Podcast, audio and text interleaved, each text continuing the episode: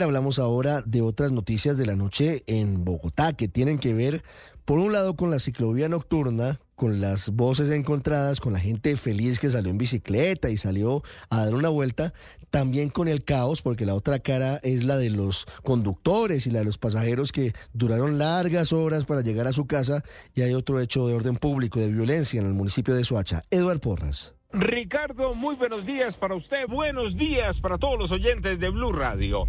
Aquí está la información con los hechos más importantes ocurridos en la capital del país y también en Cundinamarca mientras que ustedes dormían.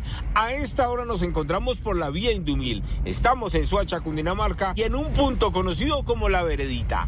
Anoche, habitantes del sector verificaron en varias lonas que se encontraban en este sitio, hallaron un cuerpo sin vida, llamaron a la policía y efectivamente un hombre el cual fue torturado estaba semidesnudo y allí el trabajo de las unidades de la fiscalía para determinar quién es la víctima, quiénes lo asesinaron y qué es lo que está ocurriendo aquí al sur de la capital del país. Hablemos de la ciclorruta nocturna. Muchas familias, una jornada que comenzó a las 6 de la tarde, terminó a la medianoche y a pesar del cierre de las vías, ya con el tránsito de los vehículos normal, muchísimas, muchísimas familias dirigiéndose hacia sus casas. Según el IDRD, fueron 3.423.604 personas las que disfrutaron de estos 100 kilómetros de vías dispuestos por la Alcaldía Mayor. Hablamos con varios de ellos para que ustedes escuchen lo que se vivió aquí en Bogotá. ¿Qué tal la ciclovía nocturna?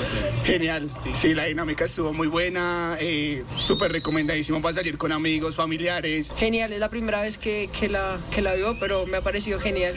Sí, muchísima gente por la séptima pues por todo por donde hemos andado. ¿Qué tal esa ciclovía hoy?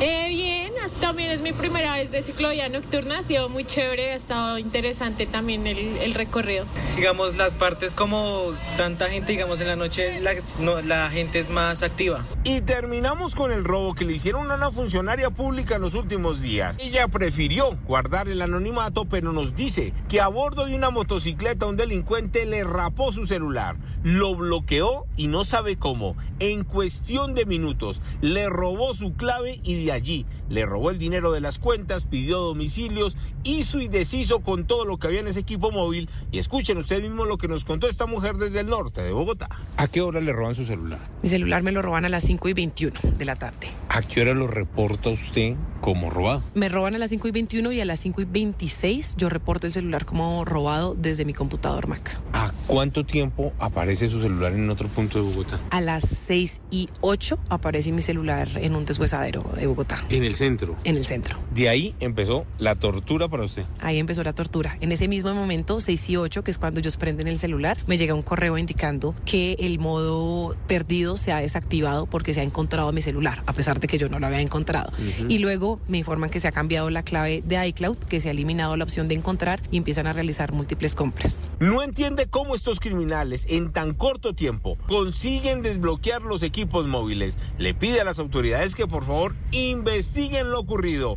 porque a pesar de tener identificado el sitio exacto donde al parecer tenían su celular, nadie hizo nada.